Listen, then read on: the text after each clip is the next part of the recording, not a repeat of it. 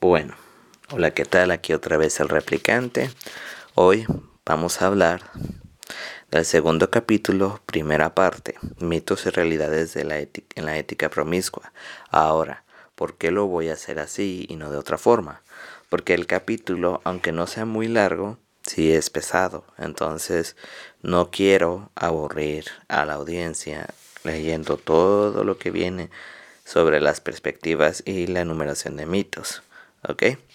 Ahora, ¿por qué yo hago esto? ¿Por qué lo tomo en este formato?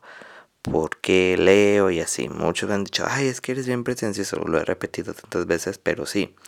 Mira, lo hago por el simple hecho de que necesito respaldar lo que estoy diciendo.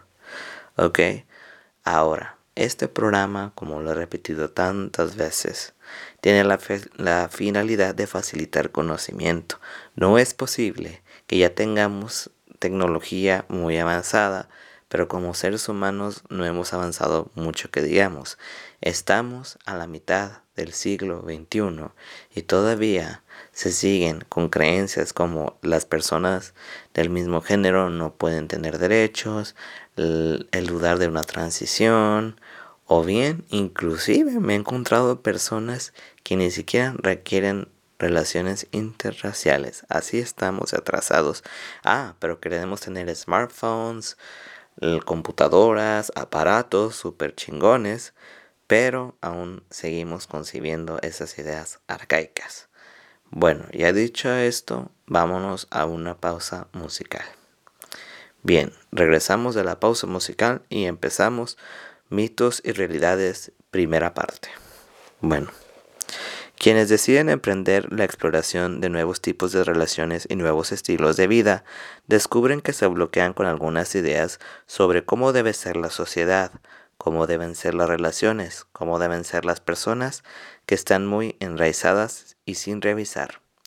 A todos nos han enseñado que son, que solo una manera de relacionarse, el matrimonio heterosexual, para toda la vida. Es la única manera correcta. Se nos dice que la monogamia es normal y natural, y nuestros deseos no caben dentro de esos límites. Carecemos de moral, tenemos problemas psicológicos y somos contra natura, lo cual es cierto. Muchas personas sentimos instintivamente que hay algo equivocado en ese panorama, pero ¿cómo puedes profundizar y revisar una creencia que ni siquiera sabes que tienes? El ideal de la monogamia para toda la vida, con, como el único objetivo válido para todas las relaciones, está tan profundamente arraigado en nuestra cultura que es casi invisible. Aplicamos estas creencias sin siquiera saber que creemos en ellas. Están todo el tiempo bajo nuestros pies, sobre la base de nuestras suposiciones, nuestros valores, nuestros deseos, nuestros mitos, nuestras expectativas. No nos damos cuenta de que están ahí hasta que tropezamos con ellas. ¿De dónde comenzaron esas creencias? A menudo evolucionaron para enfrentarse a unas nuevas condiciones que ya no existen a unas condiciones que ya no existen. Nuestras creencias sobre el matrimonio tradicional vienen, desde, vienen de las culturas agrarias, cuando uno cultivaba todo lo que comía y fabricaba todo lo que vestía o utilizaba, cuando las familias extensas ayudaban a realizar esa enorme cantidad de trabajo, de modo que nadie se muriese de hambre y en las que el matrimonio era una propuesta que funcionaba. A esto es bien cierto y aquí voy a hacer una intervención de manera ya más, no sé, personal, pero más de la vida, ¿no? Antes la gente sí tenía familias extensas, el pater, o sea, el padre podría mantener estas familias porque pues era más fácil la vida, entre comillas, ¿verdad? Nunca ha sido fácil. Pero ahora las necesidades son distintas, la inflación, la economía dicen, ay, es que las personas de la diversidad van a acabar con la familia. No, no van a acabar con la familia. La, economía, las circunstancias, el contexto, eso acabó con la tan famosa llamada familia tradicional. Pero bueno, seguimos. Cuando hablamos de valores familiares tradicionales, esta es, esta es la familia de la que estamos hablando, un familiar. Un clan familiar con abuelos, abuelas, tías primos y primas, una organización para cumplir el objetivo de mantenerse con vida. Vemos grandes familias funcionando de manera tradicional en la América de hoy. en día, a menudo en culturas recientemente trasplantadas de otros países o como un sistema o como un sistema básico de apoyo para las poblaciones urbanas o rurales económicamente vulnerables. Curiosamente, controlar la conducta sexual no pareciera tan, tan importante fuera de las clases acaudaladas hasta la revolución industrial, como se desplegó una nueva era con una visión negativa del sexo, quizás por el desarrollo de la clase media y el espacio limitado para tener descendencia en las culturas urbanas. Ahora, esto es bien importante y ya lo he dicho muchas veces. Eh, para mí la sexualidad siempre está en las clases privilegiadas, el proletariado o la prole o la gente de clase trabajadora, digamos que la tiene más difícil, aunque eso sería para otro programa. Y aquí no me estoy poniendo marxista, no nada, o sea, que sí tiene una razón de ser. Bueno, a finales del siglo XVIII, doctores y pastores empezaron a afirmar que la masturbación era nociva y promiscua, que la más inocente válvula de escape era peligrosa para la sociedad y los libros sobre crianza de la prole mostraban aparatos para evitar que sus bebés se tocasen los genitales al dormir. Así que cualquier deseo de sexo, incluso a solas, se convirtió en un sucio secreto. Para la naturaleza humana siempre, pero la naturaleza humana siempre gana. Somos criaturas cachondas y cuando más represiva sexualmente se vuelve una sociedad, más escandalosa se hará uso sus pensamientos sexuales encubiertos y sus conductas como cualquier fan del porno victoriano pueda atestiguar. En sus clases a la juventud comunista de Alemania, durante el ascenso de Hitler y los nazis, el psicólogo Wilhelm Reich teorizó sobre la suposición de la sexualidad era parte de la esencia de un gobierno autoritario. Sin la imposición de una moralidad antisexual creía que la gente estaría libre de vergüenza y confiaría en su propio sentido de lo que está bien y está mal. Sería improbable que fuesen a la guerra contra su voluntad o dirigiesen los campos de concentración. O sea, aquí reprimieron la sexualidad para que la gente pues no de, pues no tuviera oposición en ir a la guerra, pero en realidad pues si se les dejaba libre pues ya no, ¿verdad? Quizás nos cría, ah, quizás nos criasen sin voluntad, ah, sin vergüenza ni culpa respecto a nuestros deseos. Podría ser que fuéramos personas más libres de muchas más maneras que la simplemente sexual.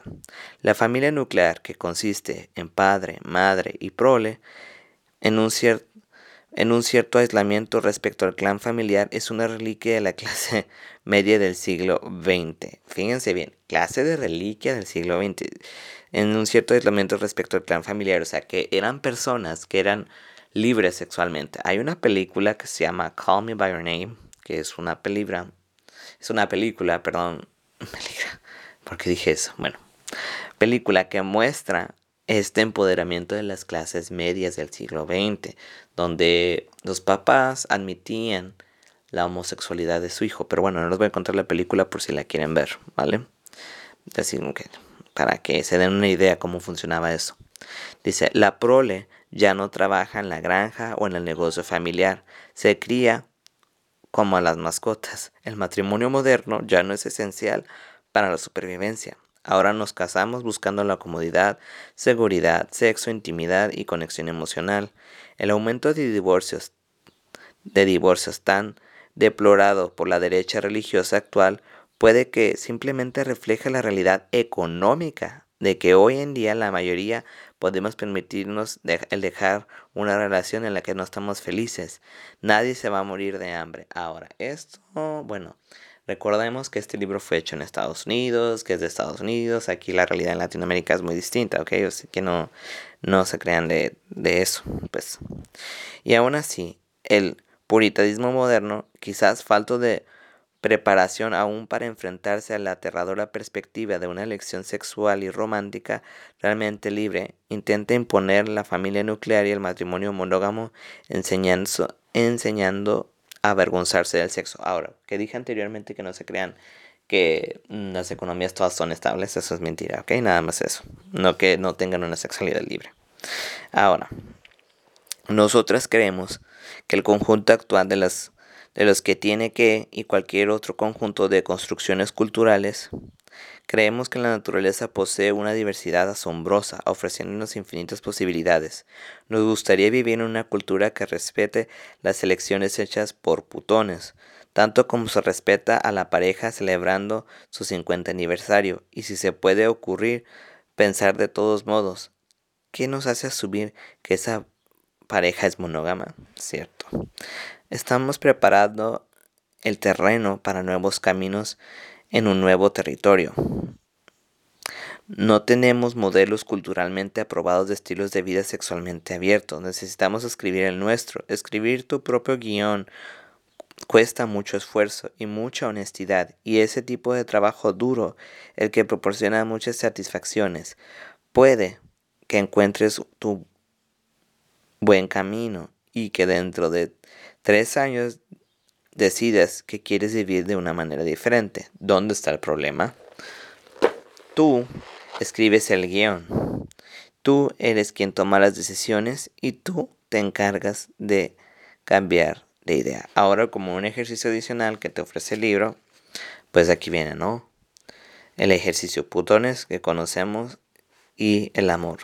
Haz una lista de todas las personas de las que puedas pensar que no son monógamas, incluyendo personajes de televisión, películas, libros, etc. ¿Cómo te sientes respecto a cada uno de ellos? ¿Qué puedes aprender positivo o negativo de él o ella? O sea, si quieren hacer el ejercicio está bien, yo se los leo porque tal vez, como dije antes, las personas no tengan tiempo de acercarse a este libro, de acercarse a esta materia, lo tengan prohibido y la única forma pues es esta, ¿no? Entonces pues ahí ustedes hacen el ejercicio si quieren. Como digo, yo ya lo hice y este ejercicio lo estoy haciendo junto con ustedes. Para mí también todo esto del poliamor es algo nuevo. Entonces yo estoy aprendiendo junto con ustedes. Ahora, vamos a pasar las opiniones sobre los putones, pero después de esta intervención musical. Ya. Después regresamos de la pausa musical y seguimos. Opiniones sobre los putones.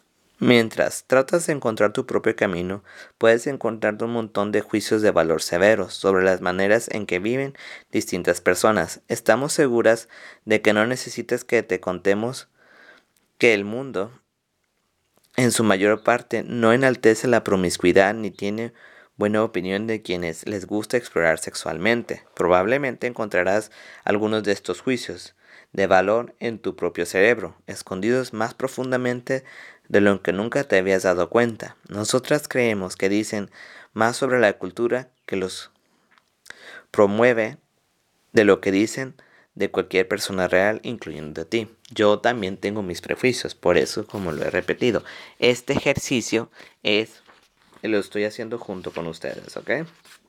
Bien, promiscuas. Significa que disfrutamos del sexo con demasiadas parejas sexuales.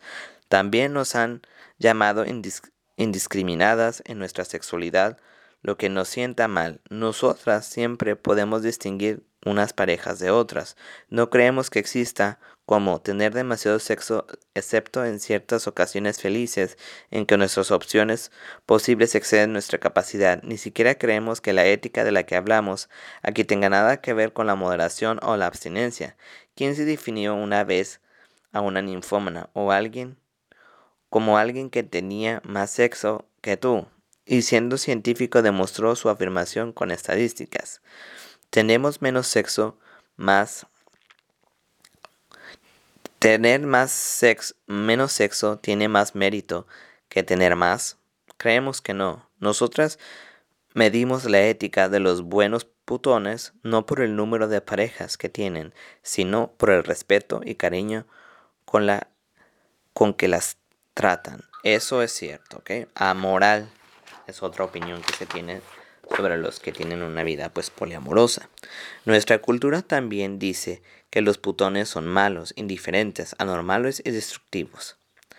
Jezabel, Casanova, Don Juan, El mitológico y malvado Putón es codicioso y manipulador, y busca robar algo, virtud, dinero, autoestima de sus amantes. En cierto modo, este arquetipo está basado en la idea de que el sexo es una mercancía, una moneda que intercambias por otra cosa, estabilidad, decencia, un anillo de boda, y que cualquier transacción entraña que te han engañado y traicionado. Rara vez hemos visto Jezabels o Casanomas en, en nuestra comunidad, pero quizás no es muy satisfactorio para un ladrón el robar lo que se da libremente. No nos preocupa que las personas con las que compartimos placer nos roben nuestro valor sexual. Bueno, eso ya sería una parte. Pecaminoso. Algunas personas basan su sentido de la ética en lo que les han dicho que Dios o su iglesia o su familia o su cultura creen que es correcto o que no lo es. Creen que ser buenas consiste en obedecer las leyes establecidas por un poder mayor que ellas mismas. Nosotras creemos que la religión tiene una gran cantidad de cosas que ofrecer a mucha gente, la comodidad de la fe y la seguridad de una comunidad entre ellas, pero creer que a Dios no le gustas tú por culpa de esa creencia, un número enorme de, de personas carga con una gran vergüenza por sus deseos y actividades sexuales perfectamente naturales. Preferimos las creencias preferimos las creencias de una mujer que conocimos, una devota prácticamente una religión fundamentalista. Nos dijo que cuando tenía cinco años descubrió los placeres de la masturbación en el asiento de atrás del coche familiar, mientras metía bajo una brigada manta durante metida bajo una brigada manta durante un largo viaje. La sensación fue tan maravillosa que concluyó que la existencia de su clítoris era una prueba definitiva de que Dios la amaba. Patológica, esa es otra opinión. Cuando las, los estudios psicológicos de la conducta humana se pusieron de moda a finales del siglo XIX, Krafft, Embing y Freud intentaron crear más tolerancia con la teoría de que los putones no son malos, sino que están enfermos, que sufren de una psicopatología que no es su culpa, puesto que la neurosis se derivan de tener la sexualidad deformada por sus padres, madres durante su aprendizaje del control del esfínter. Por eso, decían, no debemos quemar putones en la hoguera, sino que en su lugar deberíamos enviarles a hospitales psiquiátricos para ser curados en un ambiente que no permitiera la exposición sexual en absoluto, fuera sana o no. A principios de los años 60, durante la infancia de tus autoras, era una práctica común el declarar dementes y encarcelar adolescentes para el tratamiento de su enfermedad por ser sexuales, especialmente si eran gays o lesbianas o mujeres o mujeres y en peligro de dañar su valor de mercado como vírgenes. Este tipo de cosas todavía tienen lugar más a menudo de las que podrías pensar. Últimamente oímos hablar de personas adictas al sexo, de fobia a la intimidad, al compromiso y desórdenes de afecto. Estos términos se crearon para describir problemas auténticos, pero demasiado a menudo se emplean como armas en una batalla moral contra toda libertad sexual, o sea, las terapias de conversión, ese tipo de cosas, ¿no? La manera, la mera idea de la adicción sexual resulta controvertida. Muchas personas sienten que la palabra adicción no es apropiada para discutir problemas de la conducta como el sexo. De todos modos, todo el mundo parece estar de acuerdo en que reforzar una autoestima caída representa un problema. Ok, es decir que eres una persona esto, una persona aquello. También a mí me lo hacen, pero pues ya, ya lo he dicho muchas veces en este programa, ¿no? lo hacen para que tú sientas la presión y ya no quieras hacer eso, ¿vale?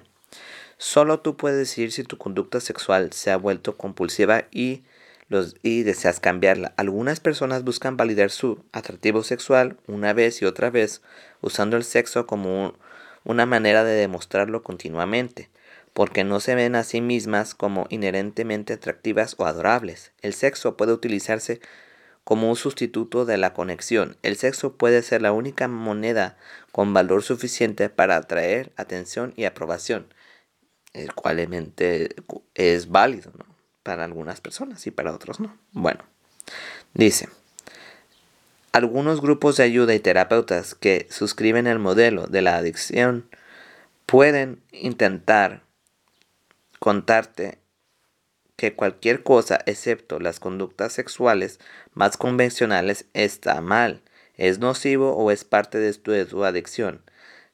Te animamos a que confíes en tus propias creencias y busques un entorno que te apoye. Compulsivos sexuales anónimos y adictos al sexo anónimos te animan a definir qué vida sexual sana quieres para ti. Si tu objetivo es la monogamia, está bien. Si tu objetivo es dejar de buscar sexo en lugar de amistad o cualquier otro patrón de conducta que deseas remodelar, está bien también. O sea, ¿qué te invita a este texto? Ahorita, después de la otra pausa musical, seguimos con las conclusiones, ¿ok?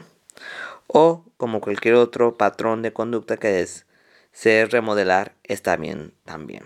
Nosotras no creemos que las personas adictas al sexo que se recuperan tengan que ser monógamas, a no ser que deseen serlo. Bien, y finalmente, fácil. Nos preguntas, ¿hay algún mérito en ser difícil? Bien, después de esta pausa musical, regresamos ya para dar las conclusiones. Bien. Ahora, en esta primera parte, ¿qué te quieren decir las autoras de este texto? Pues simple y sencillamente que las personas deciden cómo ser, o sea, tú no puedes imponer nada, siempre y cuando seas mayor edad y todo sea consensuado, o sea, el hecho es de ser poliamoroso requiere cierta estructura ética, o sea, también te están diciendo aquí, y los mitos de las relaciones en realidad sexuales siguen siendo estas, hasta, el, como ya dije, hasta la mitad del siglo XXI hasta la segunda mitad del siglo XXI. O sea, ¿cómo es posible que sigamos pensando todavía eso y sigamos pensando en la familia tradicional. La familia tradicional ya se terminó, se acabó desde hace mucho tiempo, porque ya la gente se está mudando a las ciudades, porque tiene muchos, em, vaya, muchos compromisos, los horarios del trabajo ya no son igual que antes, o sea, son muchas cosas. Hay personas que pueden seguir este patrón porque tienen dinero, simplemente por eso, o porque son muy religiosas o así. Pero este tipo de familias generalmente en el mundo occidental ya no, ya no existen. Aunque hay, hay corrientes fundamentalistas que todavía lo defienden y quieren una teocracia, ¿verdad?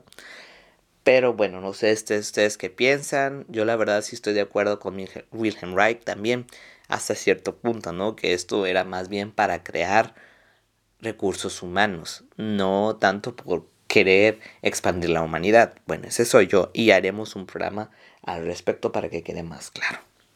Y pues bueno, seguiremos después con mitos sobre los putones hasta el capítulo 2, segunda parte, porque ya les dije, suele pasar que sea muy aburrido o muy tedioso, ¿ok?